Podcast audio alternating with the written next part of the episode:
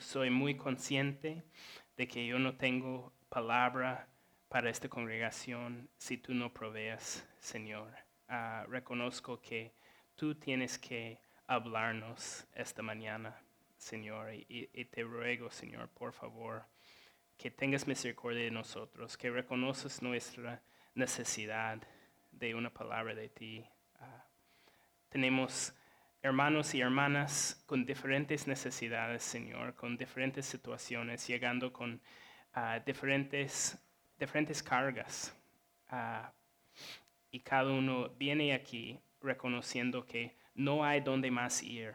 Tú tienes palabras de vida eterna, Señor. Entonces, venimos a, tus pies a, a pedir que tú nos enseñes, que tú nos animes, que tú nos transformes, Señor. En el nombre de Jesús. Amén. Hermanos, eh, estoy muy contento de, de, poder estar con ustedes esta mañana y compartir la palabra en este día de la madre. Entiendo muy bien por qué es un día tan especial. Uh, wow, de hecho, vi, la emoción de Daniel hablar al principio, el mejor día del año. Él está listo y emocionado. Uh, y yo, yo entiendo por qué, porque Dios creó a la familia y Dios creó a los lazos familiares. Y familia puede ser una fuente de profunda felicidad. Uh, pero a la vez, si somos honestos, la, la, familia también puede ser una fuente de profundo dolor en, en, en muchas situaciones. A la vez que la familia nos realiza muchos sueños, también la familia es el centro de muchos sueños no realizados. Hay, muchos momentos difíciles alrededor de la familia y específicamente alrededor del, Día de la Madre. Pa, para el Día de la Madre siempre pensamos en madres sonrientes, rodeados de sus hijos, uh, alabándoles. Pero, hoy día, en este Día de la Madre, quiero ser consciente del hecho que también hay hijos con madres que están muy lejos. Uh, también hay hijos con madres fallecidas. También hay madres desanimadas, frustradas con las dificultades de criar a sus hijos. También hay madres que ya no hablan con sus hijos por peleas, dificultades. También hay mujeres quienes quisieran ser madres. También hay mujeres con el dolor y la pérdida de un aborto natural. Uh, también hay mujeres que luchan con la tristeza y la culpa de escoger un aborto. Uh, es un día de tanta celebración, pero también quiero que seamos atentos al hecho que puede ser un día de muchísima desilusión por muchas personas.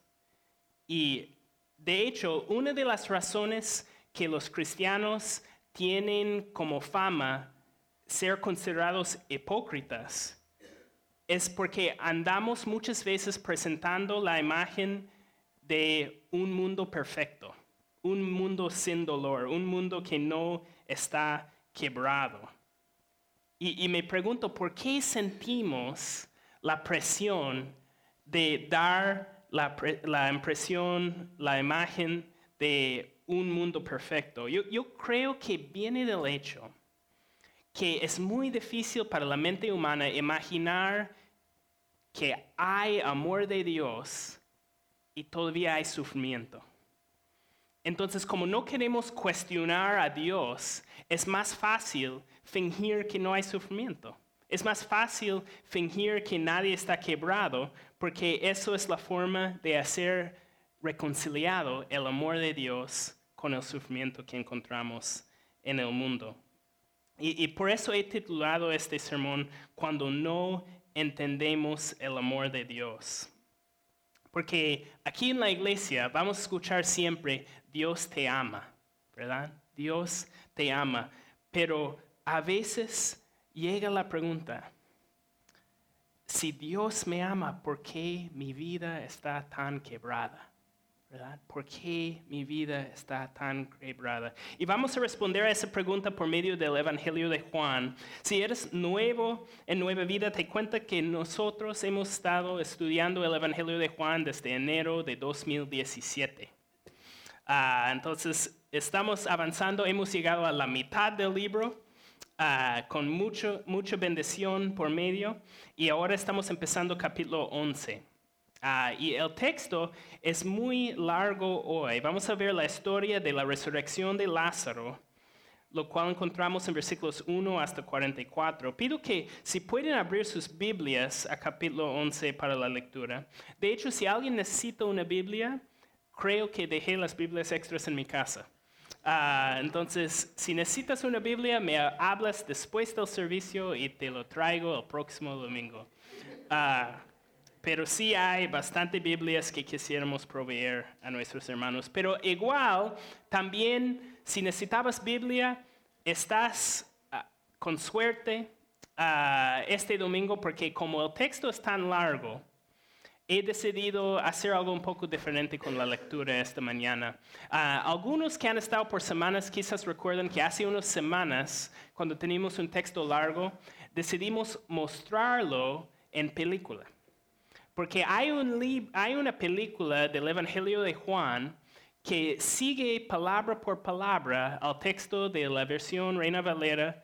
Ah, sin variar del texto de la Biblia. Entonces, obviamente, la película no está inspirada, pero las palabras sí. Entonces ah, vamos a, ver nuestra lectura ah, en video para ayudarnos a, tener más en mente ah, lo que estaba pasando en ese tiempo. Entonces, si, si pueden ponerlo.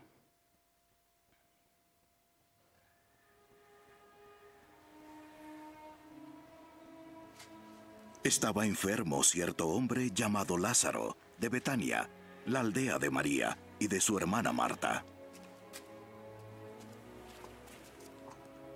Esta María fue la que ungió al Señor con perfume y le secó los pies con sus cabellos. Era su hermano Lázaro que estaba enfermo. Las hermanas entonces mandaron a decir a Jesús, Señor, el que tú amas está enfermo. Cuando Jesús lo oyó, dijo, Esta enfermedad no es para muerte, sino para la gloria de Dios, para que el Hijo de Dios sea glorificado por medio de ella. Y Jesús amaba a Marta, a su hermana y a Lázaro. Cuando oyó, pues, que Lázaro estaba enfermo, entonces se quedó dos días más en el lugar donde estaba. Luego, después de esto, dijo a sus discípulos, Vamos de nuevo a Judea. Maestro, hace poco que los judíos de allá te querían apedrear. ¿Y vas allá otra vez? No hay doce horas en el día. Si alguien anda de día no tropieza, porque ve la luz de este mundo. Pero si alguien anda de noche, tropieza porque le falta la luz. Nuestro amigo Lázaro se ha dormido, pero voy a despertarlo.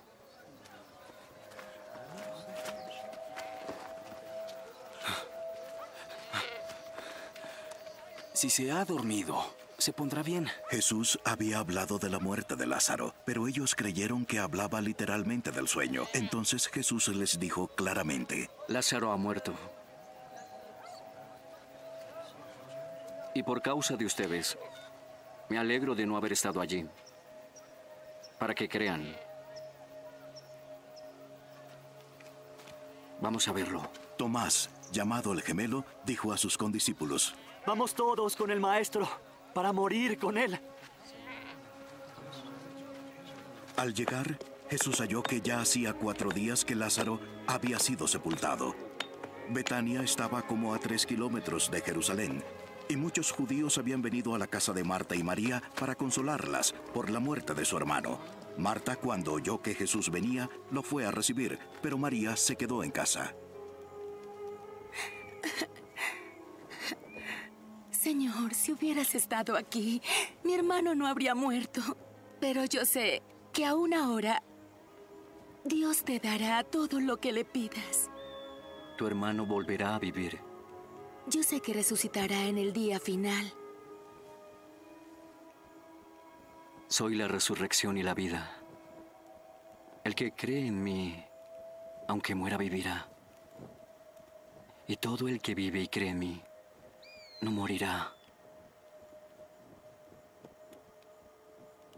¿Tú crees esto?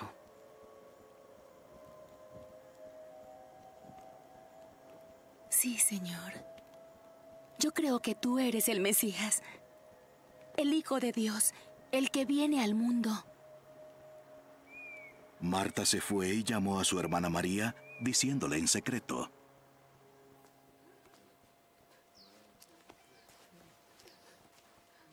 El maestro está aquí. Está preguntando por ti. Tan pronto como lo oyó, María se levantó y fue hacia él. Jesús no había entrado en el pueblo, estaba en el lugar donde Marta lo había encontrado. Los judíos que estaban en la casa consolándole a María la siguieron al ver que se levantó de prisa y salió, suponiendo que iba al sepulcro a llorar.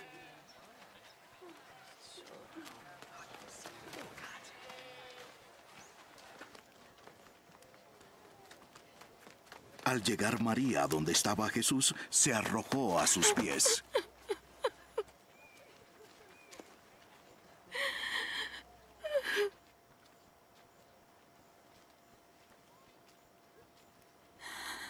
Señor.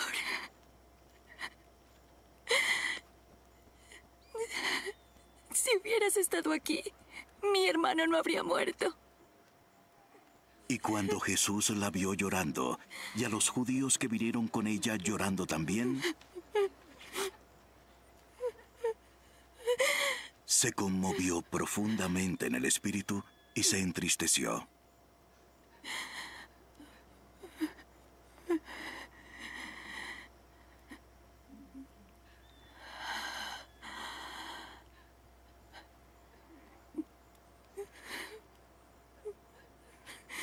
¿Dónde lo pusieron? Ven y ve, Señor.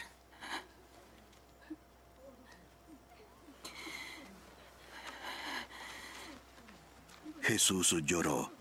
Por eso los judíos decían, miren cómo lo amaba. Pero algunos dijeron, ¿no podía este que abrió los ojos del ciego haber evitado que Lázaro muriera? Jesús, de nuevo profundamente conmovido, fue al sepulcro, que era una cueva con una piedra puesta sobre ella. Quiten la piedra. Ya huele mal, Señor. Hace cuatro días que murió. ¿No te dije que verías la gloria de Dios si crees?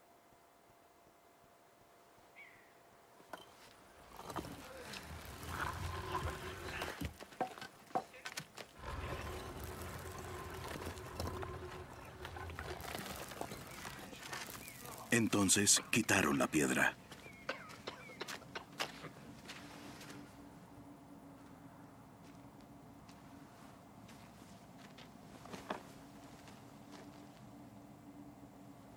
Jesús alzó los ojos y dijo, Gracias, Padre, por oírme. Yo sabía que siempre me oyes, pero lo dije por causa de la gente que está aquí, para que crean que tú me has enviado.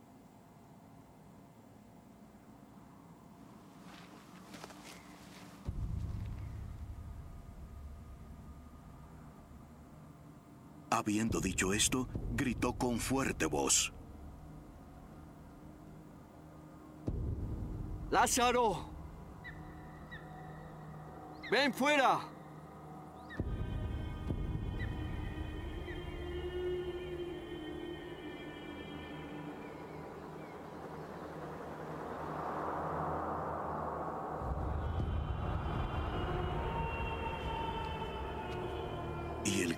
Había muerto salió. Los pies y las manos atados con vendas. Y el rostro envuelto en un lienzo.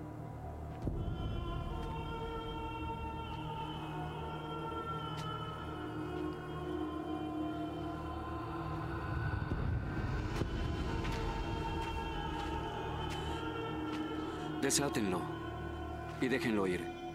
Muchos de los judíos que habían venido a ver a María y vieron lo que Jesús había hecho, creyeron en él.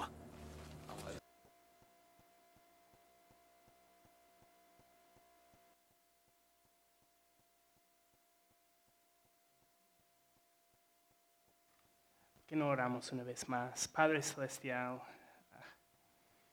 gracias por tus milagros. Gracias por la forma que tú obras, Señor.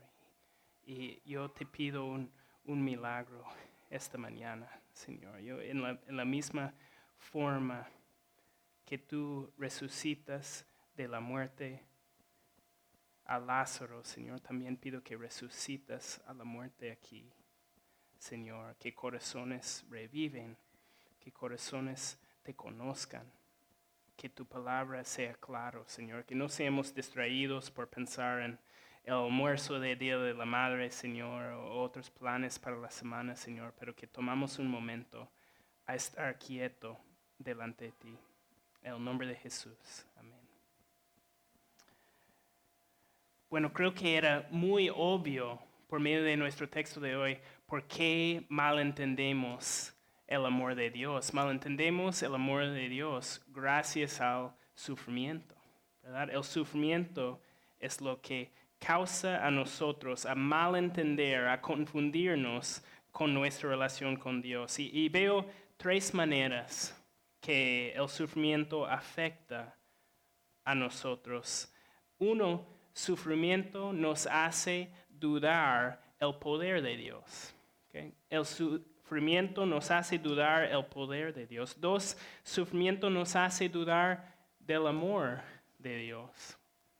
Y tres, sufrimiento nos distrae del propósito de Dios.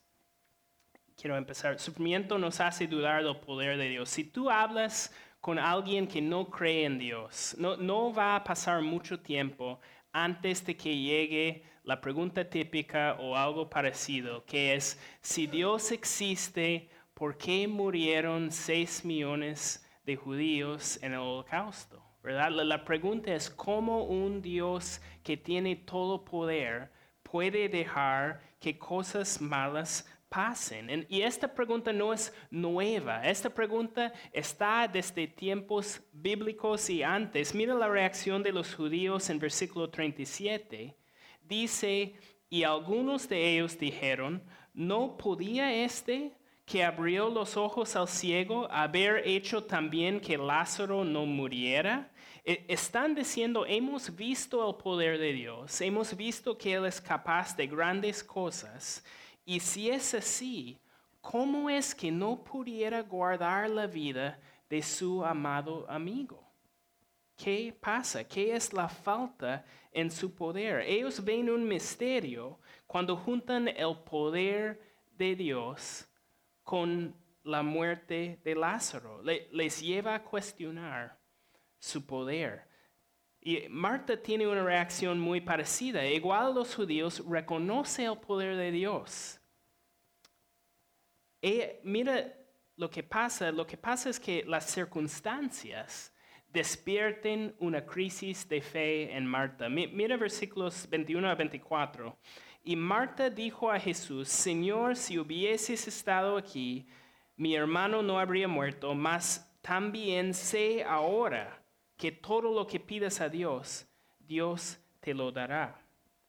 Marta demuestra una clara confianza en el poder de Dios, una clara confianza, reconoce su poder de sanar y confía que si él hubiera estado, su hermano no habría muerto. Y aún después de eso, demuestra que no ha perdido su confianza en Jesús, sigue confiando que Jesús tiene una relación única con el Padre, ¿verdad?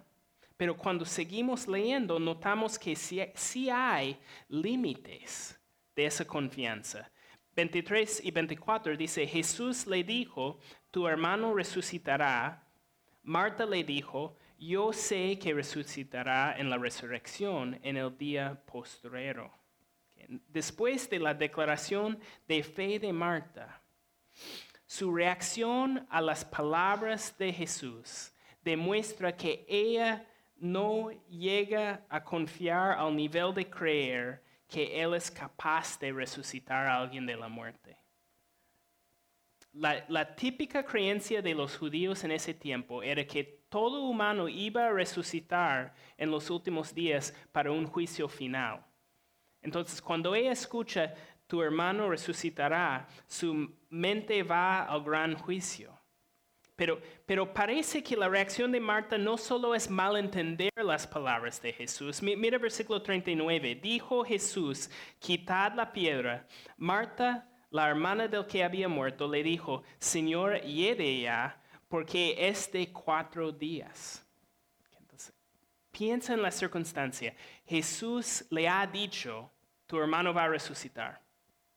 Ahora él dice, quita la piedra. Si tienes la mínima fe que él es capaz de resucitar de la muerte, ¿le, le das la contra en ese momento? No, de ninguna forma, ¿verdad? Si tú tienes aún un poquito de fe, en ese momento tú vas a decir, claro, quitamos la piedra, a ver qué va a hacer. Pero ella pelea contra ah, lo que Jesús ha pedido, porque la grandeza de su sufrimiento le está cegando a la grandeza de su poder. Cuando hay sufrimiento, dudamos del poder de Dios. ¿Verdad? Cuando hay sufrimiento, dudamos, dudamos del poder de Dios. Mientras la vida va bien, no hay nada que mi Dios no puede hacer, ¿verdad? Mientras tengo todo, Dios puede hacer todo. Dios es todopoderoso. Pero cuando algo quiebra, cuando descubren cáncer, cuando perdemos trabajo, cuando la relación rompe, muchas veces nuestra confianza en Dios para responder a nuestros problemas desaparece. ¿verdad? Vamos en búsqueda del mejor doctor, vamos en búsqueda de la mejor oportunidad laboral, vamos en búsqueda del mejor libro para darnos consejo, ¿verdad? Cuando viene crisis, olvidamos del poder de Dios, dudamos del poder de Dios. Pero mira, hay algo mucho más terrible que dudar del amor de Dios. Hay algo mucho más terrible. Porque a veces llega el sufrimiento y tu confianza en el poder de Dios no falla. Sigue adelante.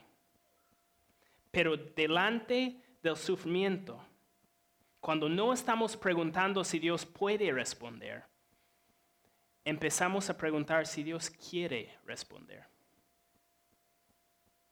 A veces sufrimiento no nos hace dudar del poder de Dios.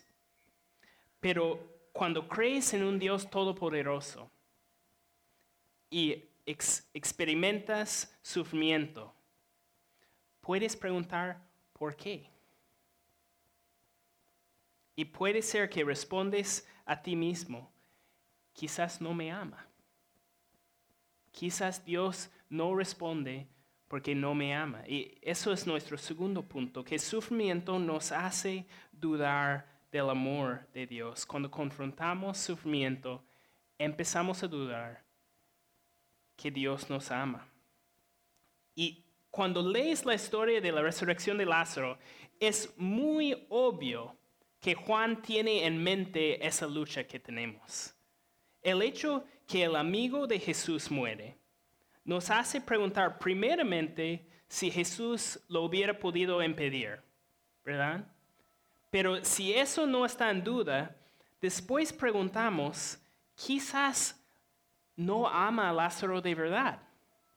Si puede parar esta muerte y no lo para, entonces quizás no ama a Lázaro. Entonces Juan reconoce que esa pregunta va a surgir, entonces hace gran esfuerzo para ser muy claro cuánto Jesús amó a Lázaro y a sus hermanas. Mi- Mira cuántas veces insiste Juan, versículo 3.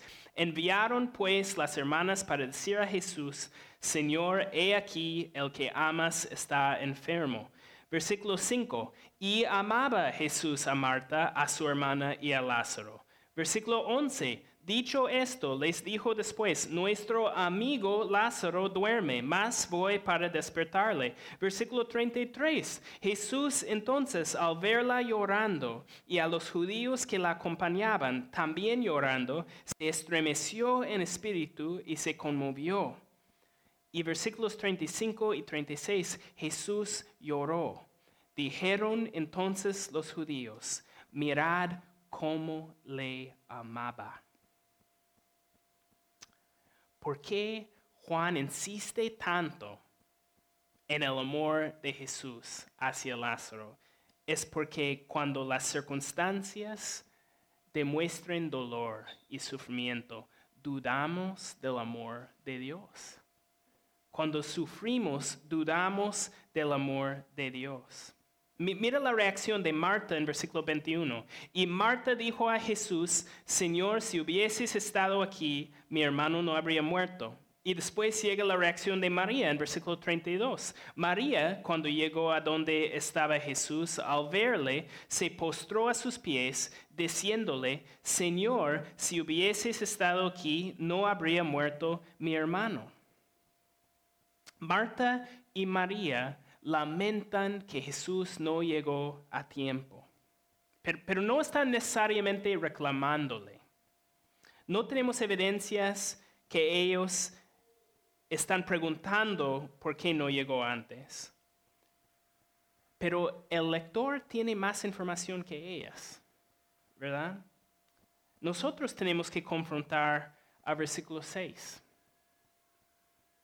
Versículo 6 dice, cuando oyó, pues, que estaba enfermo, se quedó dos días más en el lugar donde estaban.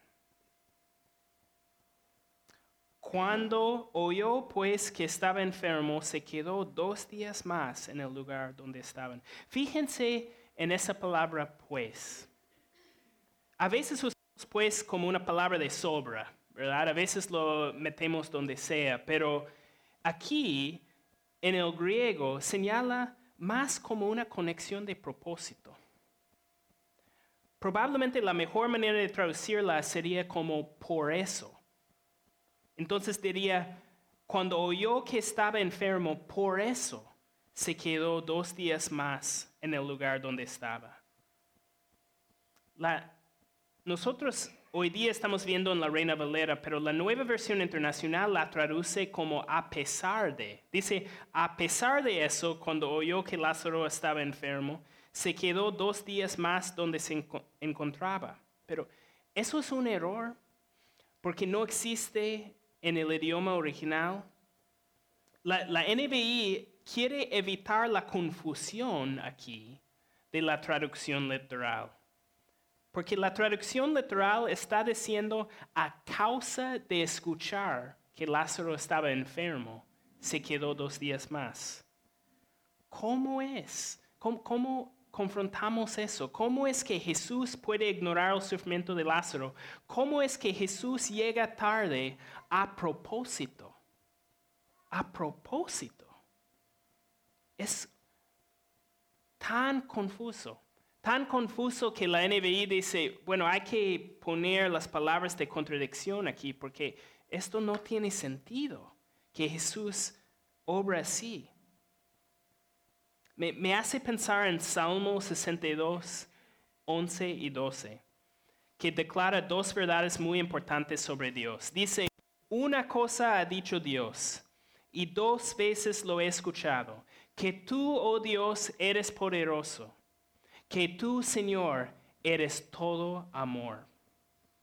Salmo 62 declara verdad divina.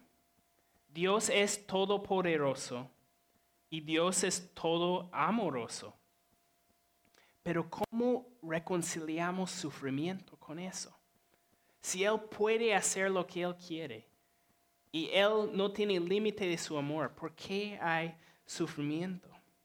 Nuestra lógica dice que si Dios no me salva es porque no puede o no quiere.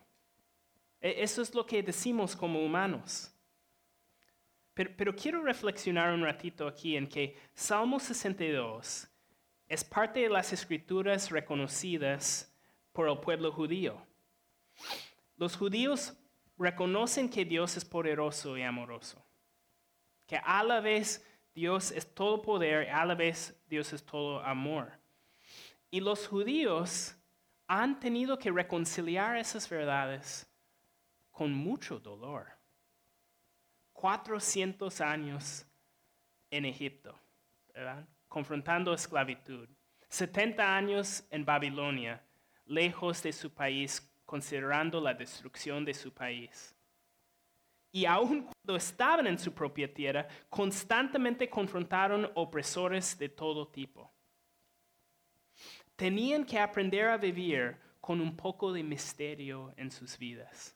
Tenían que aprender a vivir aferrándose a estas verdades, aún en medio de circunstancias muy difíciles. Dios es todo poder, Dios es todo amor. Pero, pero eso todavía no provee una respuesta, ¿verdad? No provee una respuesta. Si Dios puede salvarnos de sufrimiento y si también nos ama, ¿por qué sufrimos? Bueno, en nuestro texto de hoy vemos claramente que Jesús quería llegar a Betania después de que muera Lázaro. Mira versículo 14 y 15. Entonces Jesús les dijo claramente, Lázaro ha muerto y me alegro por vosotros de no haber estado ahí, para que creáis, mas vamos a él. Qué locura. Qué locura. A Jesús le alegra que no llegó al tiempo. No solo era a propósito, sino que le trae alegría. ¿Qué está pasando aquí? El texto hace muy claro que Jesús tiene poder. El texto hace muy claro que Jesús tiene amor, pero sin embargo le alegra no haber salvado a Lázaro de la muerte. ¿Con qué propósito? Dice, para que creáis. ¿Creer en qué? ¿Creer en qué? Bueno, eso nos lleva a nuestro tercer punto. Sufrimiento nos distrae del propósito de Dios. A veces un golpe fuerte nos puede desorientar, ¿verdad? A veces llega el golpe y perdemos la dirección. Dios tiene un propósito en nuestro sufrimiento. Pero cuando llegue el sufrimiento, perdemos la habilidad de apreciarlo. E, es cierto, quiero reconocer, es cierto que en muchos momentos es imposible entender la voluntad de Dios en sufrimiento. Es imposible. Como judíos sufriendo por cientos de años, tenemos que confiar no más que Dios es amor y Dios tiene poder. Pero en otros momentos, lo que nos impide ver tiene más que ver con la distracción que ha causado el dolor. Muchas veces el dolor del sufrimiento nos distrae del propósito. El sufrimiento nos distrae. Nos hace enfocar más en el dolor que en lo que Dios está haciendo. Mira, volvemos a versículos 22 a 24. Dicen, mas también sé ahora que todo lo que pidas a Dios, Dios te lo dará. Jesús le dijo, tu hermano resucitará. Marta le dijo, yo sé que resucitará en la resurrección en el día postrero. ¿No se siente como que Marta está un poco distraída? ¿No, no se siente que ella no está 100% prestando atención a lo que Jesús está diciendo. Ella admite que Dios va a dar a Jesús lo que él pide. Y su respuesta es, su respuesta es, tu hermano va a resucitar. No, va uno con otro muy claramente. Está distraída por el dolor. no le ocurre considerar que Jesús está ofreciendo entregarle a su hermano otra vez vivo. No le ocurre que Él puede tener propósitos más grandes. Marta está pidiendo algo a Jesús, pero sus peticiones son demasiadas pequeñas. Ella no tiene en mente los propósitos que tiene Jesús. Mi- Mira cómo responde Jesús a esas palabras de Marta en versículos 25 a 26. Dicen, le dijo Jesús, yo soy la resurrección y la vida. El que cree en mí, aunque esté muerto, vivirá. Y todo aquel que vive y cree en mí, no morirá eternamente. ¿Crees esto? ¿Ves cuánto más grande es la visión de Jesús que la visión de Marta? Ma- Marta tiene fe en una resurrección más adelante, una resurrección que va a recibir todos. Y Jesús le dice, tienes la resurrección aquí, delante de ti, en mí tienes vida eterna. Marta está sufriendo por la pérdida de su hermano y le está distrayendo de la oferta más increíble que hay. Dice Jesús, si crees en mí, tendrás vida eterna. Iguales con nosotros, estamos tan distraídos por nuestros dolores terrenales.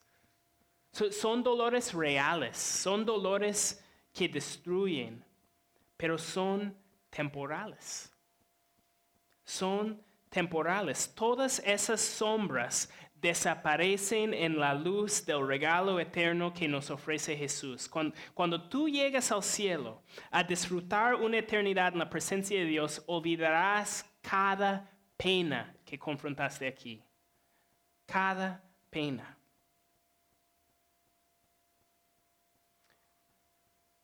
¿Por qué dejó Jesús que muera Lázaro? Dice versículo 4, oyéndolo Jesús dijo, esta enfermedad no es para muerte, sino para la gloria de Dios, para que el Hijo de Dios sea glorificado por ella. Lázaro no muere por falta de poder de Dios. Lázaro no muere porque Jesús no le ama. Lázaro muere porque hay un propósito de glorificar al Hijo de Dios. Jesús está demostrando a Marta a los demás, no es solo que Dios me escucha, ¿verdad? Marta dice, yo sé que Dios te escucha. Jesús dice, no es solo que Dios me escucha, yo soy Dios. Yo soy la resurrección y la vida. Yo soy el que va a acabar con toda la muerte. Y todo este sufrimiento que estás pasando, Marta, todo este sufrimiento tan terrible, tiene un propósito para preparar la escena, para que vean quién soy yo y qué les ofrezco. Eh, ya deben reconocer la dirección en que estamos yendo, ¿verdad? E- Es, esta obra, este milagro de Jesús está señalando hacia la resurrección de Cristo, ¿verdad? Desde todo, desde la muerte misma, las vendas del muerto, la piedra, todo. Está señalando que hay una resurrección que viene, que es aún más importante. Ve- Versículos 8 a 10 dicen, le dijeron los discípulos, rabí, ahora procuraban los judíos apedrearte y otra vez vas allá. Respondió Jesús, ¿no tiene el día doce horas? El que anda de día no tropieza, porque ve la luz de este mundo. Pero el que anda de noche tropieza, porque no hay luz en él. ¿A, qué se refiere aquí? ¿Qué se refiere? Creo- otra vez vemos aquí el valor de estudiar todo el Evangelio de Juan, ¿verdad? Vemos el valor de estar yendo capítulo por capítulo, porque si eres uno de los que ha estado aquí desde enero de 2017, esas palabras de la hora van a sonar familiares. Tú vas a decir, yo he escuchado esto antes. Y tendrías razón, porque hay varios textos en capítulos 1 a 10 que habla de Jesús, que cuando está a punto de ser arrestado, a punto de ser atacado, dicen, y no le hicieron nada porque su hora no había llegado. Cuando Jesús habla de la hora, la hora refiere del momento en que Él da su vida para su pueblo. Refiere del mundo, refiere del momento en que Él va a morir en la cruz por los pecados de los que creen en Él. Eso es la hora. Cuando Jesús refiere aquí del acercamiento de la noche, está diciendo, ya viene mi hora. Ya viene mi momento de cumplir mi propósito.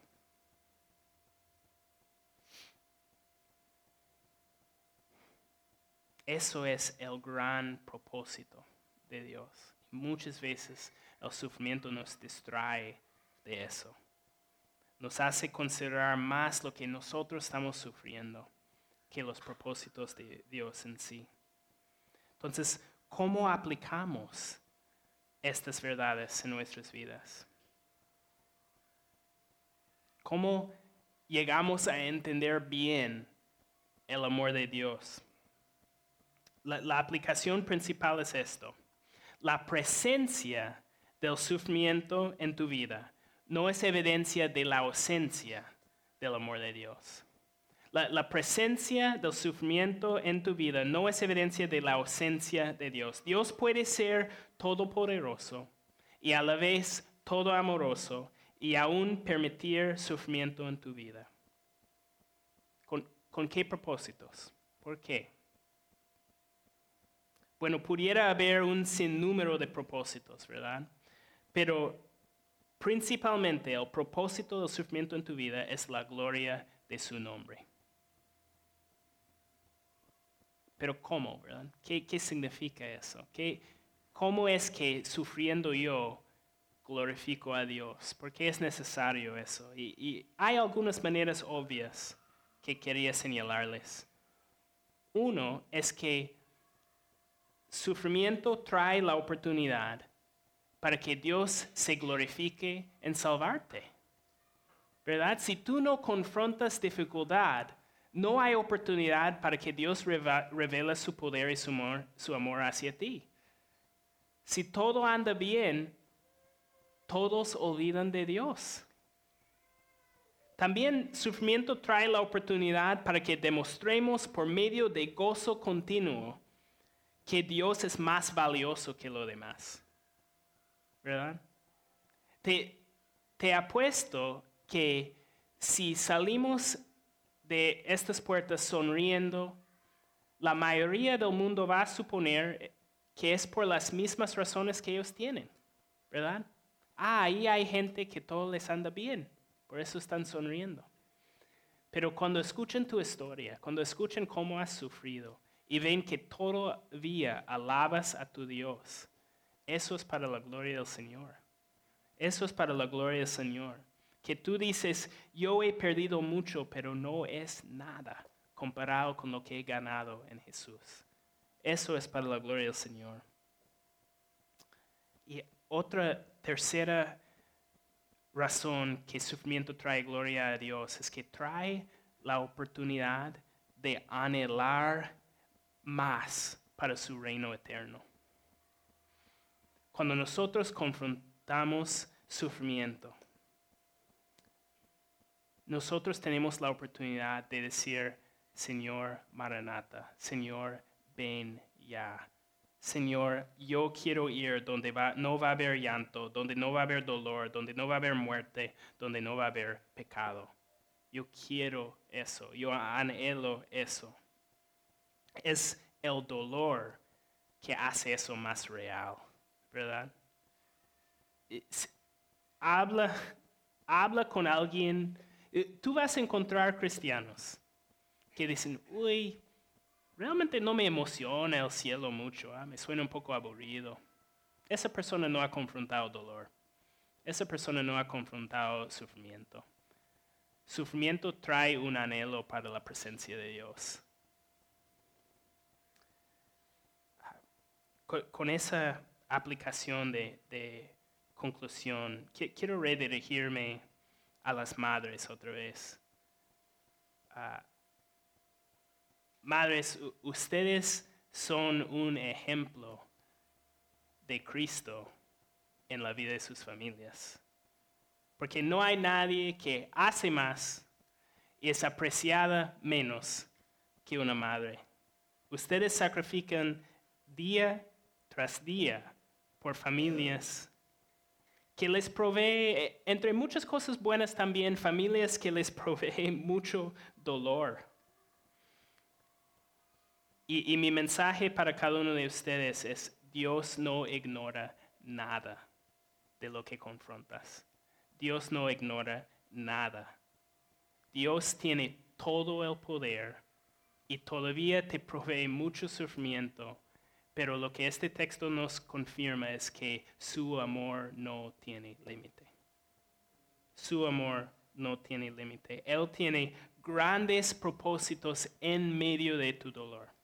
Él tiene grandes propósitos.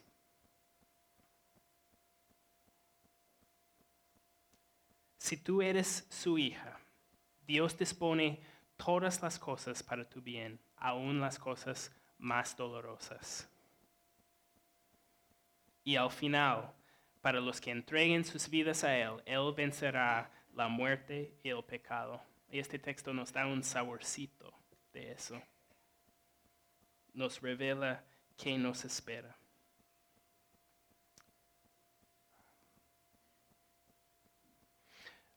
Ah, pa- para terminar el servicio, con eso en mente, yo- ya, qui- quiero, quisiera pedir a las madres si pudieran pararse.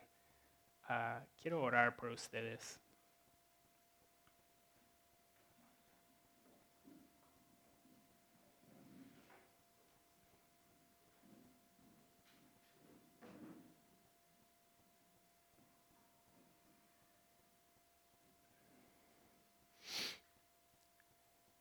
Padre Celestial, nosotros no tenemos tu sabiduría. E- Estas mujeres ah, han deseado dirigir sus familias, amar a sus familias. Y, y si son humanas, si son humanos, entonces ellos han confrontado mucha desilusión, mucho dolor. Pero tú estás, tú estás presente. Tú amas con profundo amor. Tú lloras al ver su dolor. Pero tú tienes propósitos. Y tú tienes un futuro que prometes a todos los que confían en ti. Un futuro donde todo dolor se va a borrar. Entonces, Señor, en tu nombre pido que quiero dar una comisión a estas mujeres a, seguir adelante, a vivir una vida ejemplar de sacrificio de, de amar aun cuando no reciben amor. Y de demostrar a sus hijos que tú eres todo. El nombre de Jesús. Amén.